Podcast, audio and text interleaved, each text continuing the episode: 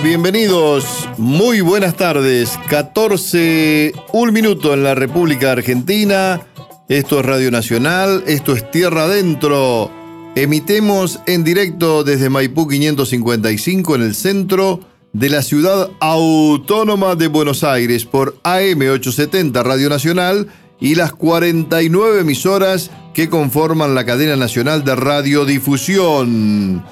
Eh, arroba nacional AM870 es nuestro Instagram, arroba nacional AM870 es nuestro Twitter, Tierra Adentro con Estronati es el eh, Facebook que monitorea, que revisa cada semana Mercedes Di Benedetto. ¿Cómo está, Meche? Buenas tardes. Buenas tardes, estoy mejor. Sí, Vio sí, que venía. Lo único que me quedó fue una tos que salta así, aparece como repentinamente y no Ah, puedo pero controlar. en- Lo aviso por si. la próxima media hora que no salte. ¿eh? Pero la, la vi bien por la escalerita. ¿Vio? ¿eh? Cómo Sí, con, vengo. con paso de murga Speedy, venía. Speedy González. Bien, me alegro, me alegro mucho. ¿eh? y Esa estoy un poco más vieja, Sí. eh, no sé si más sabia. Sí. ¿no? Le- se lo digo a usted que me despertó a las 01 minuto para desearme feliz cumpleaños. Sí. Este, No me diga. ¿Otra vez? otra vez, Oh. cuatro años seguidos. Que me vengo olvidando. Eh, ¿cómo no? Bueno, va. Vamos programa adelante. Sí, mejor. Eh, en Twitter, arroba nacional AM870, aquí indica la municipalidad de Verazategui. A partir del 21 de diciembre, los espacios municipales de recepción de materiales reciclables amplían su horario de atención de lunes a viernes de 7 a 13 horas. ¿eh? Eh, conoce las direcciones en verazategui.gov con belarga.ar barra recicla. Es muy buena tarea de reciclado. Eh, hacen en el municipio de Verazategui, en el sur del conurbano bonaerense. Bueno, eh, por aquí en el Teatro Roma de Avellaneda, más venís, menos pagás. Aprovechá la promo Roma, un beneficio para que puedas ver los espectáculos del teatro con importantes descuentos. ¿Cómo lo adquirís? En la boletería ubicada en Sarmiento 109, los viernes y sábados de 10 a 20 horas, en efectivo o con tarjeta de débito. Si tenés la tarjeta Somos A, obtenés un 10% de descuento. Y si tenés la tarjeta Avellaneda de residente en esa ciudad, tenés un 10% adicional. Conoce nuestra cartelera mensual ingresando en www.mda.gov.ar. Municipalidad de Avellaneda. Vivamos mejor, Mercedes. Cuénteme, ¿tiene algunos oyentes que dicen cosas? Sí, todos me gustean y me encantean en Facebook, pero María Soledad Michelena felicita No. Ah, sí, ella por sí. el programa. Sí. Eh, y además dice feliz día del, o sea, agregó lo de feliz día del médico, que fue la semana pasada, hicimos el programa sobre el tema. Y tengo un, un saludo para usted, porque dice un abrazo, Guille. Barragán Caldas. Ah, el Barragán Caldas, el gran jugador de fútbol número 8. Ajá. Debe tener mi edad, Barra, ¿eh? 64, 65 por ahí. Hemos jugado juntos, él en el equipo de Juventud Unida, el, el club que fundó mi abuelo Ajá. y del cual mi tío Cacho, que lo mencioné el otro día, y mi papá eran Sí. hinchas, y yo jugaba en Esportivo, ¿no? Yo, Usted eh, de- siempre. porque me quedaba cerca el club esportivo, me quedaba una cuadra, si no, hubiese sido hincha de Juventud Unida. Bueno, eh, un Siempre abrazo grande cómodo. a Barragán Caldas. eh. Hace poco se nos fue otro contemporáneo que era Pancho Carnevales, jugaba al fútbol con él y conmigo también.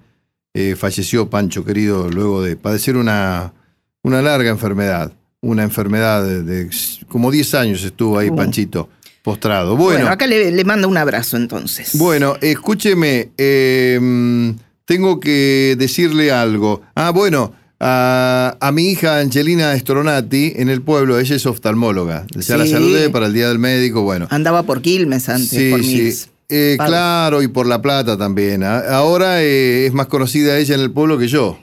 Me dice, antes era, "Uy, vos sos la hija del locutor, claro. entonces me dice, vos sos el papá de Angelina Amorosa, cómo me atendió, me atendió a mí y a mis niños. ¿Por qué llevan tanto a los chicos al oculista, digo yo? Y bueno, ella me dijo que por las pantallitas, por las tablets, por los celulares, por ver la tele tan cerca. Mucho chico, chico con anteojos. Sí, ahí, sí, ¿eh? sí, mucho chico con anteojos. Mi Mucho- nieta es una de ellas. Ahí tiene una, ¿ves? Mercedes. Bueno, feliz cumpleaños atrasado, Mercedes. Ay, gracias, qué espontáneo lo suyo. Te la tengo que incorporar o asociar Ya con algo que el primero de diciembre. Eh, con algo la tengo que asociar, ¿eh? Con Sí. algo, para acordarme. Yo ya le dije, son seis meses después de su cumpleaños. Sí, sí, eh, con, con algo, man, no, no con mi cumpleaños, con otra fecha de diciembre. Bueno, eh, Leo Sangari está en la operación técnica, Rodrigo Lamardo está en la producción de este programa. Recién me lo crucé en el baño, veo como no puede ser de otro modo, Ajá. a Hernán Abella, a quien no le di la mano. No, Eh, le. Hola Hernán, a lo lejos, Claro. operador de, de esta radio y fue compañero mío en Radio Continental duren- durante muchos años, fue operador en el Tortón y en exteriores, ahí con Diego Garnero, cuando hacíamos Condolina y Rolón, la venganza será terrible. Bueno, eh, ¿tenemos que ir con la historia inicial? Si usted quiere. Vamos. Bien, vamos a hablar de los aparatos de radio, los primeros. Ah, dale, Los me de gusta. galena, válvulas y transistores, que Sí. transistores todavía quedan algunos por ahí Sí, sí, sí, dando tengo, tengo uno, tengo uno. Bien, en los primeros años, los pocos receptores existentes, recuerde que la radio comenzó en 1920, ¿no? Sí, El 27 escuche. de agosto. Sí. Bueno, se llamaban detector de cristal.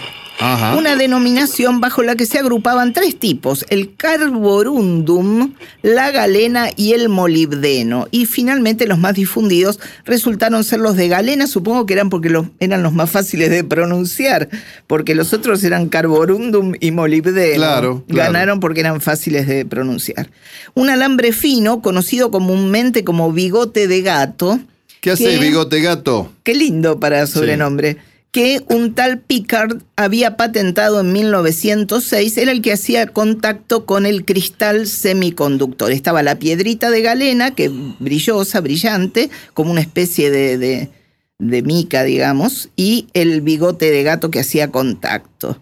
Pablo Osvaldo Valle cuenta que para mediados del 20 se usaban en las emisoras unos micrófonos Telefunken muy sensibles con granitos de carbón adentro. Había que hablar con mucho cuidado para no provocar un desprendimiento de los carbones. Ah, mira. Valle tenía por entonces lo que hoy llamaríamos un microemprendimiento. Armaba radios a galena y las vendía a los vecinos del barrio de Palermo y a sus compañeros de la Facultad de Medicina, porque él había entrado muy jovencito y a los 17 años ya cursaba segundo año. O sea que en 1920 había una sola emisora y 50 aparatos receptores.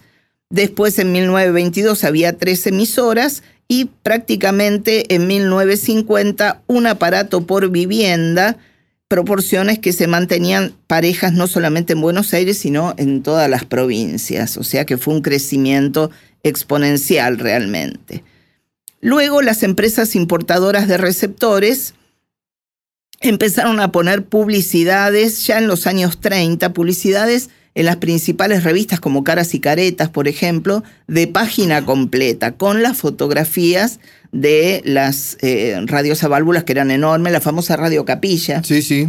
Eh, puede- usted interrúmpame cuando quiera y comente eh, también. Estoy, estoy recordando es algunos avisos, estoy recordando Ajá. algunos avisos, sí, sí. Cuando usted lo quiera, decía el anuncio, teatro, música, canto, conferencias, discursos, todo lo tendrá a sus órdenes con este receptor de un solo control. Su pureza y su volumen le impresionarán como si asistiera personalmente a tales actos.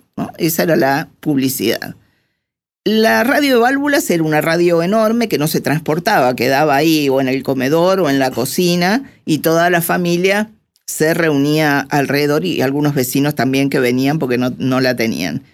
Eh, pero en el año 56 aparecen los transistores en el país que habían sido creados en 1948 y eso hizo que la radio se convirtiera en un aparato mucho más pequeño, liviano, fácil de llevar, transportable, la famosa espica. La ¿no? espica, para Mar- llevar a la, a la cancha, ¿no? marca japonesa que se impuso sobre todas las otras marcas.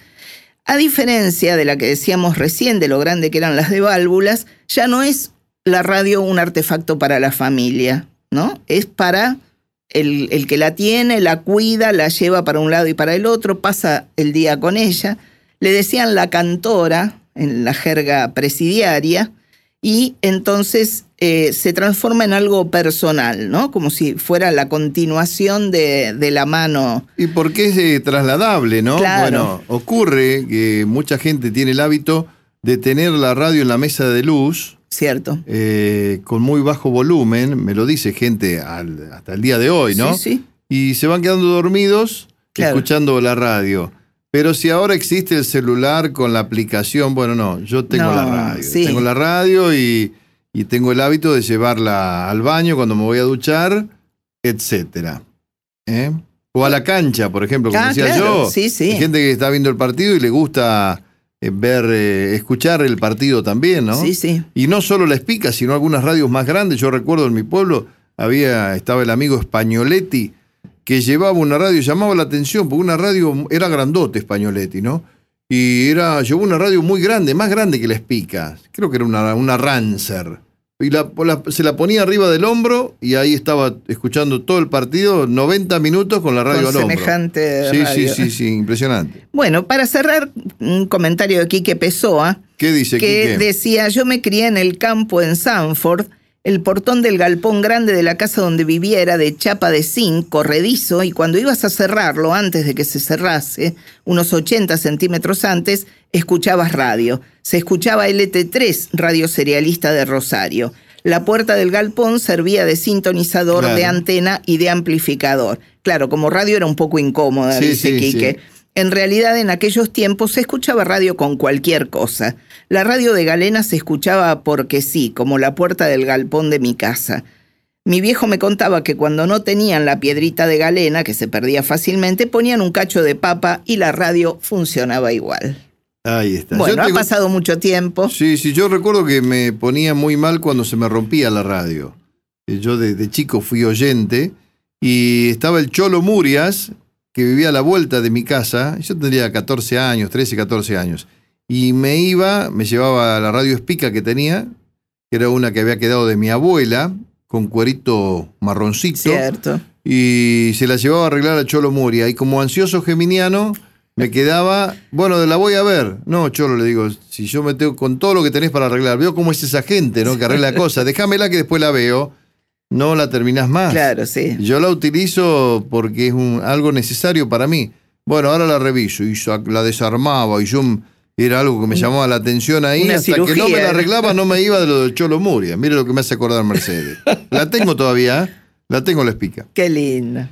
Bueno, y entonces, Bueno, ahí también estamos en- con algunas efemérides. sí, por ejemplo, 10 de diciembre es una fecha clave para la Argentina y el mundo. En 1948 se firmaba la Declaración Universal de los Derechos Humanos y en 1983 asumía Raúl Alfonsín, primer presidente elegido por el voto popular de esta nueva etapa democrática del país. O sea que es el día de los derechos de los humanos derechos y de la restauración de la democracia. Ahí está. Es el día de los ejecutivos. ¿no? también, sí. Y lo mencionamos para dar pie al tema musical. Los ejecutivos, justamente. Los ejecutivos de y por María Elena Walsh. Adelante, Leo Sangari. El mundo nunca ha sido para todo el mundo, hoy al parecer es de un señor que en una escalerita de aeropuerto cultiva un maletín pero ninguna flor. Sonriente y afeitado para siempre trajina para darnos la ilusión de un cielo en tecnicolor donde muy poquitos aprendan a jugar al golf.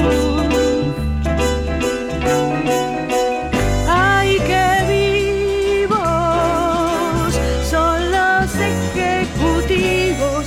¡Qué vivos que son! Del sillón al avión, del avión al salón, del harén al edén, siempre tienen razón y además tienen la sartén. la sartén por el mango y el mango también. El mundo siempre fue de los que están arriba, pero hoy es de un señor en ascensor, a quien podemos ver en las revistas cortando el bacalao con aire triunfador.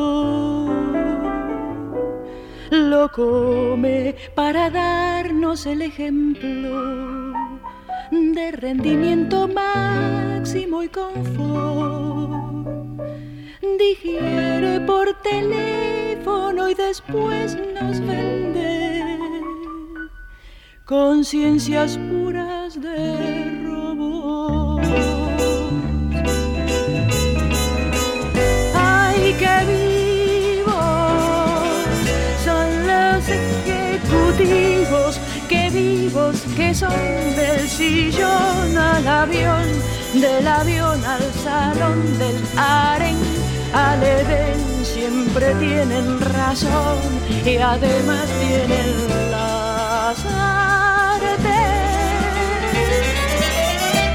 La sartén por el mango y el mango El mundo siempre fue de algunos elegidos, hoy es para el que elige lo mejor. Dinámico y rodeado de azafatas, sacrificándose por un millón. Como el tiene de todo menos tiempo. Nos aconseja por televisión ahorrar para tener estatus en la muerte. La eternidad en un reloj.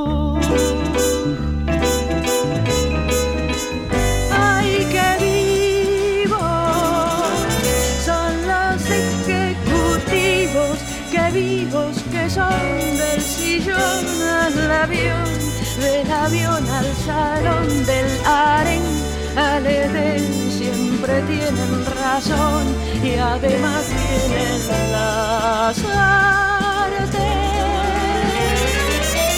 La sartén por el mango y el mango también. Tierra Adentro, con Guillermo Stronati y Mercedes Di Benedetto, por Nacional. Ya le pasamos el plumero y limpiamos el vinilo y la púa.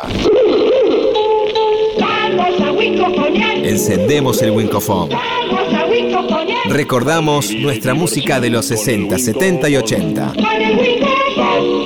Muy bien, eh, Mercedes Di Benedetto, estamos en Tierra Adentro por Radio Nacional, Rodrigo Lamardo está en la producción, Leo Sangari en la operación técnica, un saludo cordial a mm, Beto de Cañuelas. Pasé, pasé el eh, domingo anterior, sí, el domingo anterior. ¿Y qué comió? A las tres y media de la tarde, ¿no?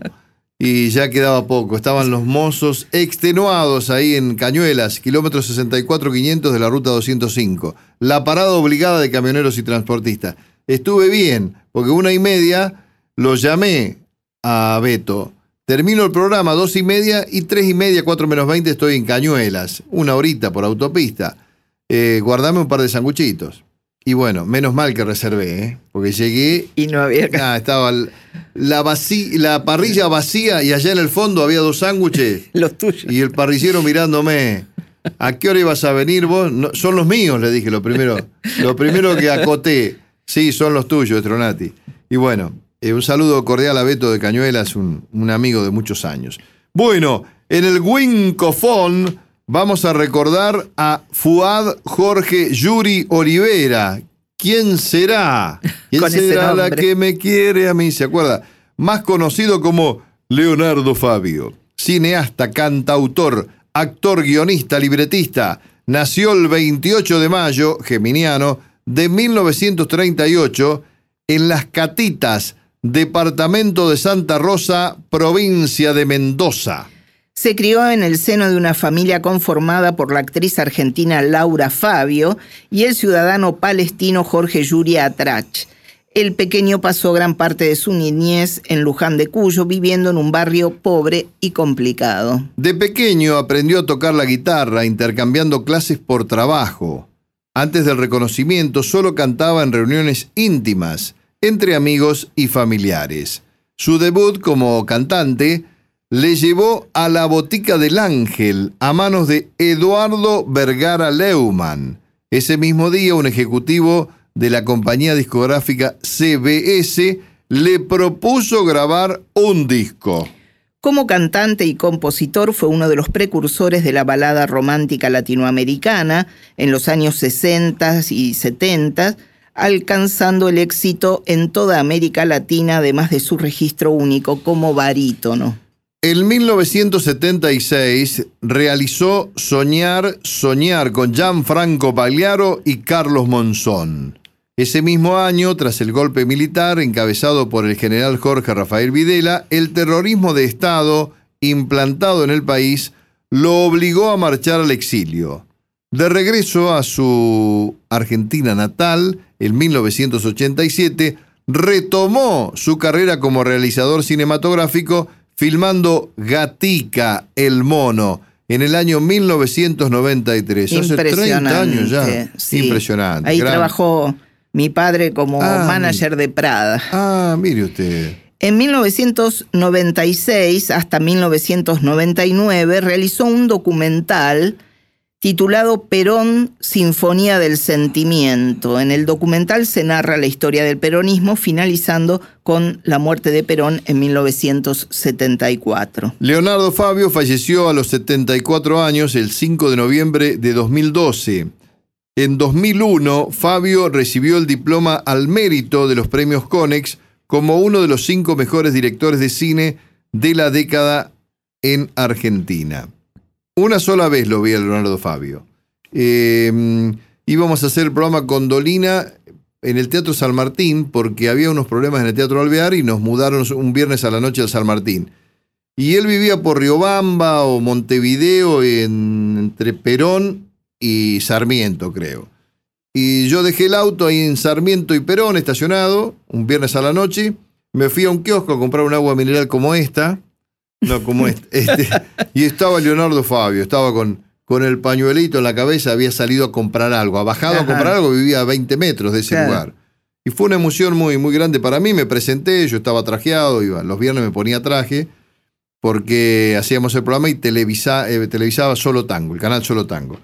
Y me presenté, me dijo, sí, te conozco, te conozco, me imitas muy bien. Me dijo, wow. Ah, me fui y obviamente el sordo Gansé esa noche tocó. Claro. Eh, Fuiste mío un verano, que se lo canté para todo el público. ¿eh? Mire, de traje, acá me viene con una remerita así. Si me estoy volviendo loco por tu culpa más que loco. Me gusta ese tema también de, Leonardo Fabio. No sé si es de la autoría de Leonardo, ¿eh? no sé si no es de Leo Dan pero lo canta Leonardo Fabio. ¿Y qué tenemos entonces? Y entonces, ¿usted qué quiere? Y sí, y elija, ella ya me olvidó, puede Ella ya me olvidó, puede ser uno, y por ahí agregamos Fuiste mía un verano. como la heladera. Esa es mía y nada más. Esa es otra. ¿eh? Ah, esa me encanta. Ah, Tengo todos los simples para que sepa. Bueno, yo casi todos. Eh, vamos entonces con Ella ya me olvidó. Dale. Ella. Ella ya me olvidó. Yo. Yo la recuerdo ahora era como la primavera, su anochecido pelo, su voz dormida el beso, y junto al mar la fiebre que me llevó a su entraña. Y soñamos con hijos que nos robó la plata.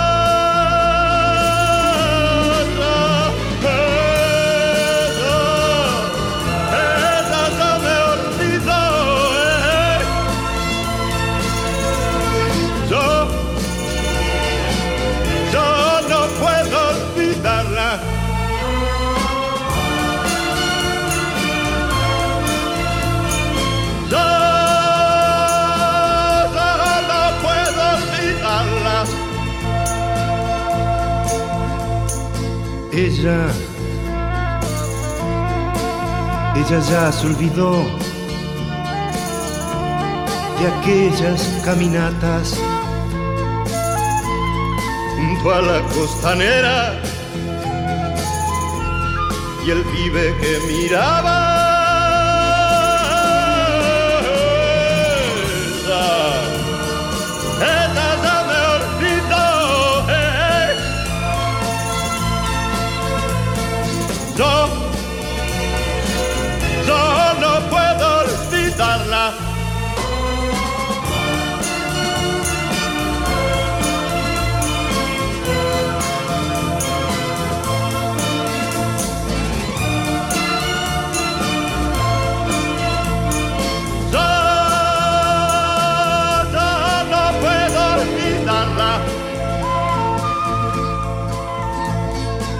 Ella, ella ya me olvidó. Yo, yo la recuerdo ahora. ¿Cómo no recordarla? en cada primavera. Si llega con la brisa, se la lleva la arena. Ella, ella ya me olvidó. eh. Yo, Yo no puedo olvidarla. Mercedes, hasta aquí lo nuestro. Nos Mire, vemos. Cerraba los ojos y lo- me pensaba que estaba con Leonardo Fabio. Y bailaba conmigo. Cuente la verdad, cuente la verdad. Hasta el próximo domingo en Tierra Adentro por Así Radio será. Nacional. eh. Gracias Leo Sangari, la operación técnica. Gracias Rodrigo Lamardo en la producción general de este programa. Chau. Tierra adentro. En la radio pública.